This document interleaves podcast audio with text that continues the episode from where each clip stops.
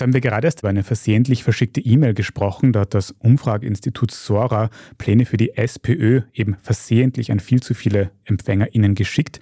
Und jetzt gibt es schon wieder eine versehentliche, pikante E-Mail. Jan-Michael Macher, du hast für die Standard Innenpolitik und Chronik darüber berichtet. Um was geht es denn jetzt bei diesem E-Mail-Leak? Ja, also man hat sich schon wieder verklickt. Diesmal war es nicht sozusagen in den Gefilden, die indirekt die SPÖ betreffen, sondern diesmal die Kanzlerpartei. Und es ist eigentlich recht ähnlich abgelaufen. Also wieder mal ging es darum, dass man offenbar das Adressfeld nicht sorgfältig kontrolliert hat oder an wen man es ganz konkret schickt.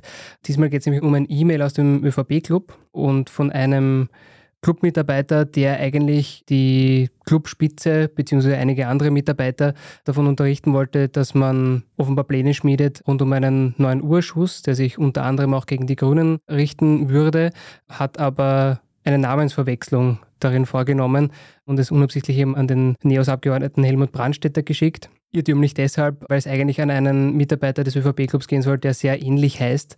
Und dadurch, dass eigentlich der ÖVP-Club schon vorher ein E-Mail an den Brandstätter geschrieben hat, das Outlook sozusagen wieder Brandstätter vorgeschlagen hat und das ist dann einfach ein Lapsus gewesen des ÖVP-Clubs.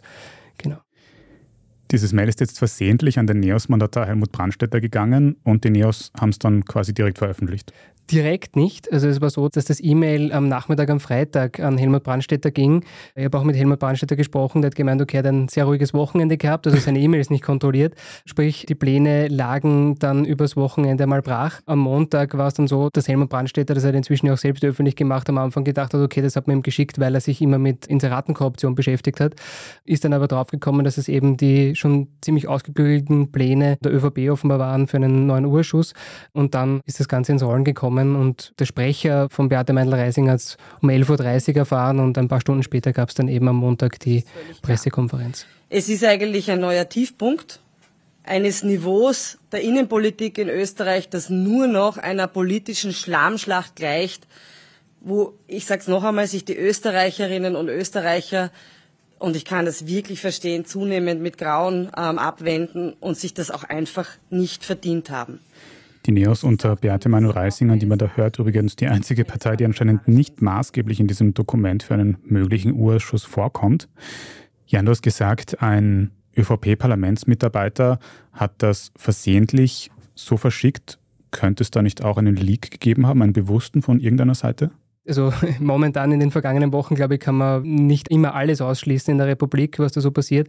Aber in dem Fall wirkt es ein bisschen so, es wäre das tatsächlich ein Lapsus gewesen, weil man muss sich schon die Frage stellen, was hätte die ÖVP davon? Also es schaut einfach sehr, sehr schräg aus wieder einmal es schaut vielleicht auch ein bisschen dennoch so aus, als hätte man sich da auf etwas vorbereitet, vielleicht gar nicht so unbedingt, um einen Urschuss tatsächlich einzusetzen, sondern man hat einfach Dinge gesammelt, nämlich wirklich sehr detailliert über andere Parteien, was man vielleicht später mal hätte brauchen können. So wirkt es schon, aber es wirkt jetzt nicht so, auch weil es nicht wirklich fertig war, also es waren viele Fehler drinnen, es wirkt jetzt nicht so, als hätte die ÖVP das gewollt, aus meiner Sicht.